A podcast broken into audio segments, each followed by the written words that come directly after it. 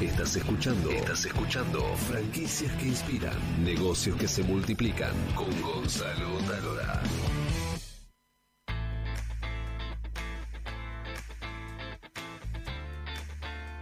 Queridos amigos, estamos acá nuevamente en Franquicias que Inspiran desde Buenos Aires, Argentina. Y ahora vamos a hablar de un gran tema.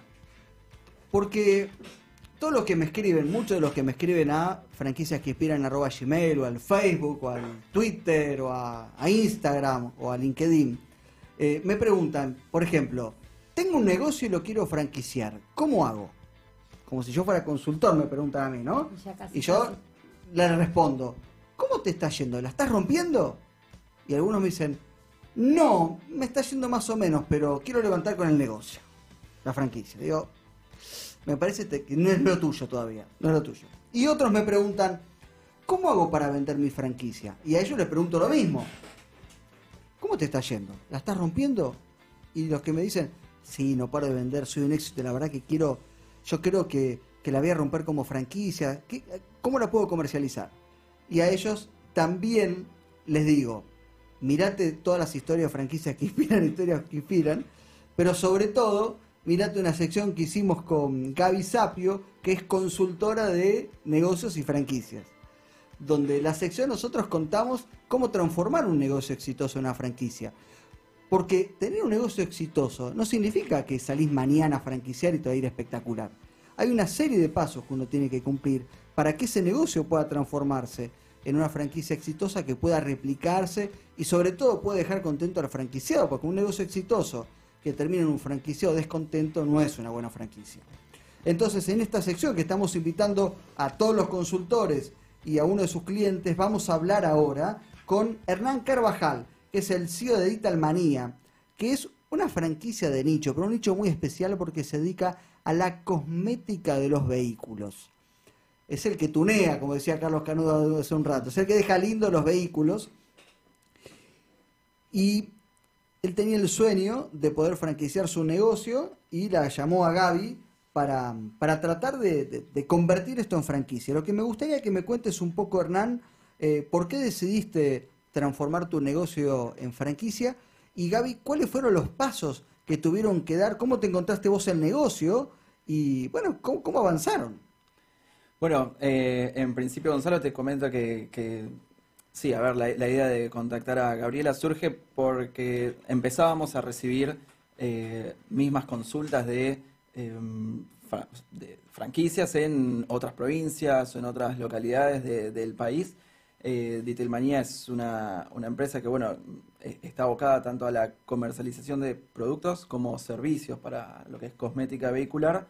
Y mm, claro, donde haya autos, eh, este, estas necesidades para es- esta gente que quiera eh, mantener su auto como nuevo, que brille mejor que nunca y, que quiera cuidar su- sus bienes, eh, ahí, puede, ahí podemos estar. Entonces, como respuesta a- a todas esas consultas que estábamos recibiendo, dije, bueno, tengo que hacer algo, me tengo que asesorar y, y fue por eso que entré en contacto con Gabriela y me dio una mano muy grande para, para trabajar en este tema. Toda una pregunta antes. Vos, tu empresa se dedica a la cosmetología de autos, ¿no? ¿A vos te llaman el cosmetólogo de los autos, algo así, puede ser? Mira, hay, hay, sí, yo creo que es- Pensé que se iban a reír con esto, pero... así que si querés borrar... maquillador. Fue malo, fue malo, chicos. No, Sé no, no. y sacarlo. Es que es una analogía que, que me gusta siempre traer como ejemplo el hecho de eh, la cosmética vehicular con la, la de la piel, ¿no? Que, que- que muchos usamos, qué sé yo, de cremas para la piel. Bueno, para la pintura de los autos existe una gran cantidad de productos que van a hacer que se mantenga como nueva, brillosa, eh, por mucho más tiempo. Entonces, lo de cosmética es realmente eh, por, ese lado, porque eh, en, muchos casos son situaciones similares que se dan, desde exfoliar la piel, bueno, exfoliar la pintura del auto, sacarle contaminantes, eh, pulirla, protegerla, de ahí viene.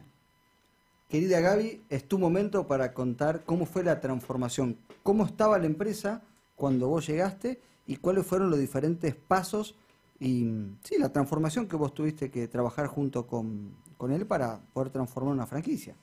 Bueno, la verdad que cuando llegué al negocio de, de Hernán, eh, Dittlemanía realmente era eh, un negocio más que apetecible para franquicia, era hiper franquiciable, con lo cual en ese punto había un, un, un tramito hecho. Eh, ¿Por qué decís hiperfranquiciable? ¿Qué, ¿Qué fue lo que viste? Vi un negocio instagramable, tal cual.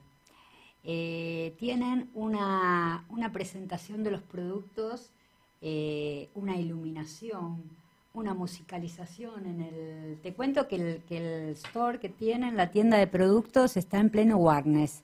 Eh, situación ideal para, para el segmento vehicular, ¿no? No, si iba a estar en Alto Palermo, yo te iba a decir, che, estamos medio jodidos, pero te damos Sí, y pero- estamos bien. Pero aspiro a... A Palermo. Sí, sí, Vamos. obviamente, sí, sí, sí.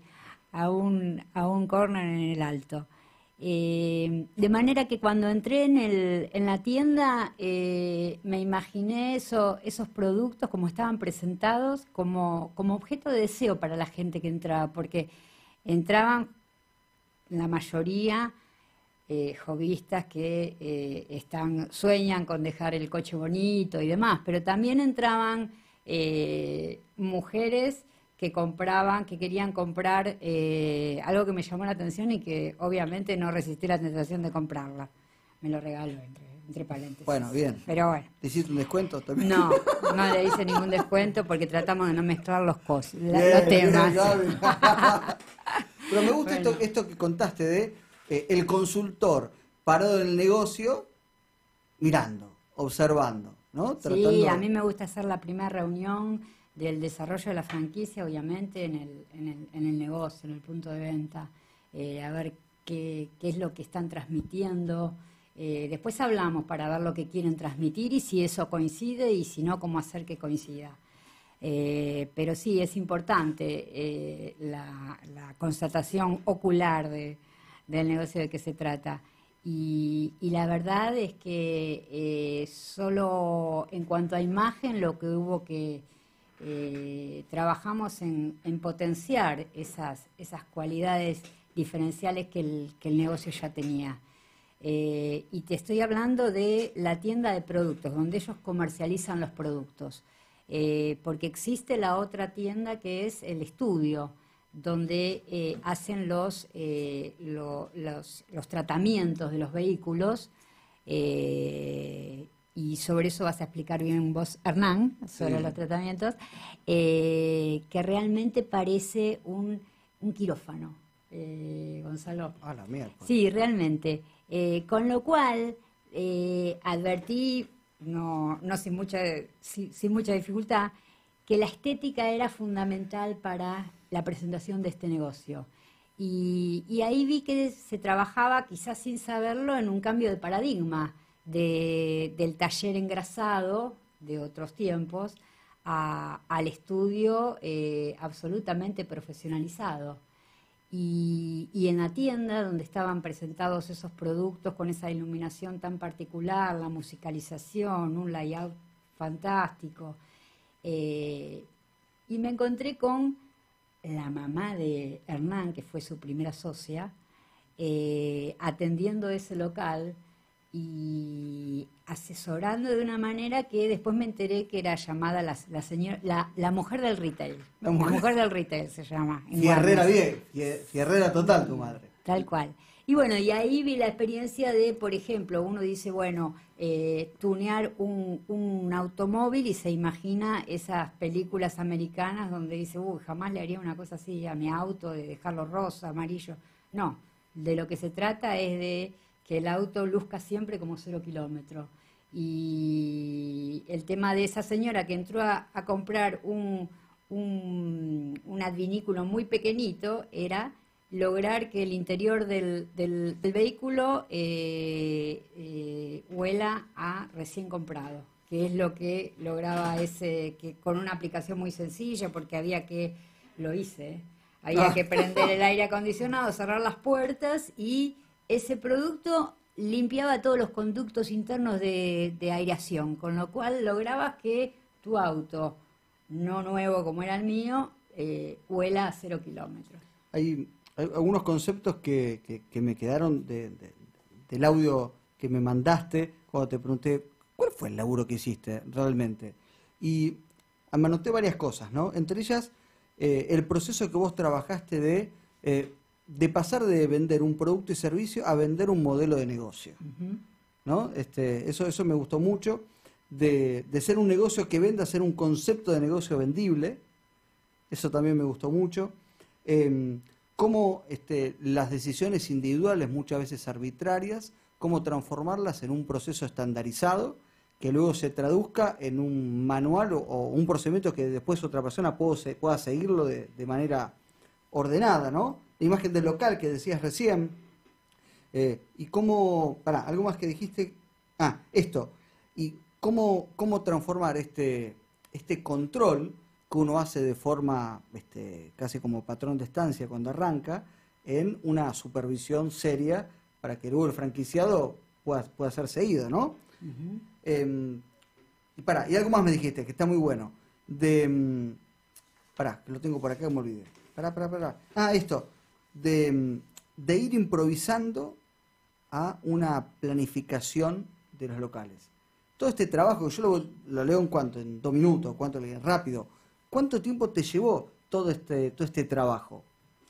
Por suerte con, con Hernán pudimos trabajar eh, de 120 a 150 días. Fueron, fue un trabajo bien eh, preciso. A veces no tenemos, no nos dan tanto tiempo para un desarrollo. Eh, afortunadamente él no tenía el apuro y la urgencia de salir a vender la franquicia. Quería hacer alguna cosa profesional. Eh, pudimos empezar como a mí me gusta y como yo creo que deberían empezar todos los desarrollos, eh, analizando y, y revisando un poco la historia del negocio, los valores de la gente que lo integra, eh, porque ese es un desarrollo que después, al cual después vamos a recurrir todo el tiempo, en mitad de camino. Cuando parece que nos vamos de, de- nos corremos del eje, recurrimos a ese, a ese desarrollo inicial. Es un, es un formato donde, eh, tras el análisis de eh, cómo empieza ese negocio, que la historia de, de, de Ditilmanía es muy interesante, porque empezó como un, realmente un emprendimiento de garage, no eh, en, el, en, el garage de la gran mansión donde el padre pone el dinero. No, no, fue un emprendimiento de garage realmente. Si bien ellos eran una, una familia típica clase media, él quería tener sus ingresos como estudiante y así empezó. ¿Qué ocurre después ante el- una tragedia familiar, el fallecimiento del padre? Ese emprendimiento que a, a Hernán le estaba sirviendo mucho como un ingreso extra que no necesitaba, pero le, le permitía darse algunos gustos y lujos, se, se tuvo que transformar en un ingreso familiar. Todo lo que estás contando, me parece, es un gran inicio para historias que inspiran, para llevar la tele. Mm, es un- tiene una historia muy Me- me interesante. gusta, ¿eh? Muy interesante, Me gusta. muy interesante. Me gusta. Em, Y lo más importante sí. en ese tran- en ese tránsito donde ellos me comentan todo eso y, y la verdad que eh, porque a los consultores también nos pasa que nos tiene que enamorar un poquito la, Y sí. la propuesta, ¿no es cierto? y si no te enamora a vos, reflejar, es sí. difícil, ¿no? Eh, y realmente eh, pudimos eh, identificar lo- lo- los valores de la empresa, que estaban muy arraigados, y de ahí planificamos la, proyectamos la misión, que la misión de, eh, del, grupo era muy, muy clara, ¿no es cierto?, a dónde apuntaban, eh, a convertir esos, esos productos eh, en objetos de deseo accesibles y ese cambio de paradigma entre el, entre el taller engrasado y el estudio de alta precisión eh, y bueno y, tre- y- y poder llevarlo a cada, a cada lugar del, del- del país. De ahí la, la expansión en, en franquicias, la idea. ¿En qué estado estás, Hernán? ¿Cuándo, ¿cuándo lanzamos la franquicia? Y yo creo que estamos ya más que listos. Con, con Gaby, bueno, venimos trabajando hace ya un tiempo y, y preparando eh, todo lo que es manuales de marca, organizar, como decía ella, bien eh, poder planificar el, el desarrollo y la puesta a punto de una, de una franquicia nueva. Hoy por hoy estamos ya buscando en, eh, en todo el país y bueno, la verdad es que lo, lo escuchaba acá a Agustín Kelly del Agustín gobierno de la ciudad. que la verdad que me, es algo que me entusiasma mucho también, llevarlo al exterior. La verdad es que eh, esta, esta misma actividad la vemos con mucha fuerza en otros, en otros países y, y, y sí, ¿por qué no?